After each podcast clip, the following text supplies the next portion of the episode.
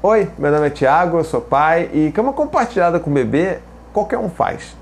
Quero ver mesmo fazer cama compartilhada com o irmão mais velho, com três gatos e um cachorro.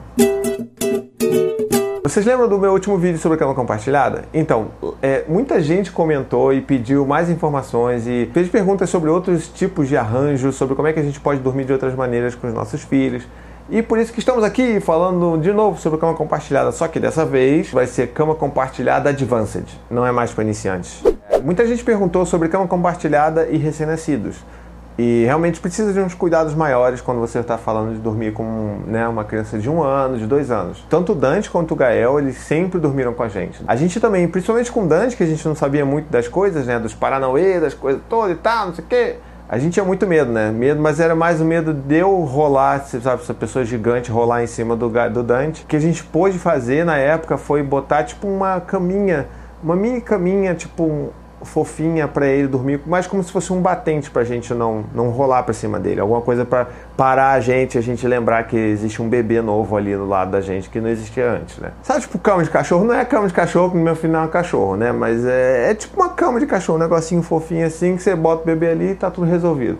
Eu já vi também muita gente fazer, tipo, rolinhos de de toalha ou de um materialzinho, de um tecido mais grosso para você botar o bebê entre esses dois rolinhos e aí também funciona como esse batentezinho para o bebê. É só importante lembrar que existem orientações de segurança para a prática de cama compartilhada de maneira segura. Então, tem link aqui embaixo na descrição do vídeo sobre quais são as principais orientações de segurança. Fica sempre atento, principalmente quando a gente está falando de né, recém-nascidos e tudo mais, que são muito importantes essas orientações de segurança. E aí, então, com os meninos crescendo, né, bebezinhos ficando maiores e começando a ganhar mais firmeza no pescoço, conseguindo sustentar mais a cabeça, a gente foi perdendo mais esse medo, né? Do, da cama compartilhada enquanto né, ali no meio da gente, entre a gente e a parede e tal. Então a gente tirou ele dessa caminha e aí eles passaram, já quando eles tinham aí uns 3, 4 meses, passaram já a ficar direto na cama com a gente. Efeitos especiais, apareceu um bebê no meu colo. É, então, a partir do momento que eles começaram, é, filho, que eles começaram a ganhar mais sustentação no pescoço, a gente tirou eles da caminha e passou a deixar eles ali no meio da gente. É, outra coisa que as pessoas falam muito também é sobre como é que a gente faz quando tem irmão, né? Porque, né, orientação de segurança, você não pode deixar uma criança mais velha dormir do lado do irmãozinho recém-nascido, porque a criança não tem noção nenhuma de como é que ela vai dormir, não tem consciência do corpo dela dormindo. Então. É, é muita zoeira deixar o Dante do teu lado, né?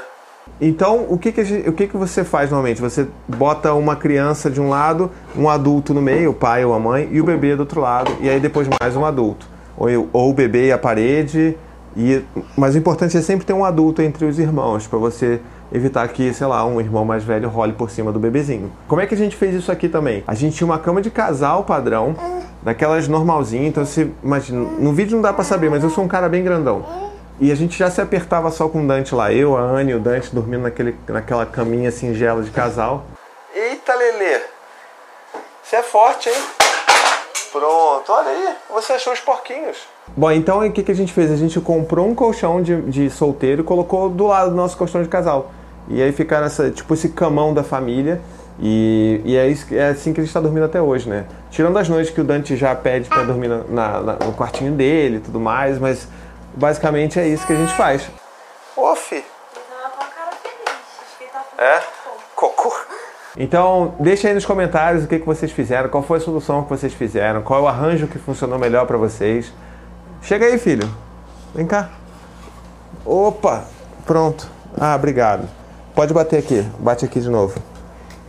Tem uma coisa também que a, que a gente fez, é, que na verdade quando o Dante, o Gael estava para nascer, a gente meio que estava pensando, né, será que a gente faz a transição do Dante para a cama dele? Como é que vai ser isso? A gente já faz. E aí a gente acabou decidindo fazer essa continuidade pela cama da família, porque a gente já sabia que o Dante ia perder um monte de coisa em termos de disponibilidade nossa, e né, como é que a gente vai poder oferecer um, um apoio emocional para eles mais presente se a gente vai mandar agora ele para o quarto dele. Então a gente falou assim, não, vamos segurar um pouco essa transição. Tá aqui. Vamos segurar um pouco essa transição, vamos fazer a nossa camão da família e vamos ver como é que vai ser daqui a alguns anos. E, e é legal que a gente já está vendo o Dante já pedindo o espaço dele, algumas noites ele já dorme no quarto dele, então vamos vendo aí como é que isso vai se desenrolar. Então não esqueça de contar como é que está sendo a sua experiência aqui nos comentários e vamos, vamos ver o que, que esse bicho vai dar, né?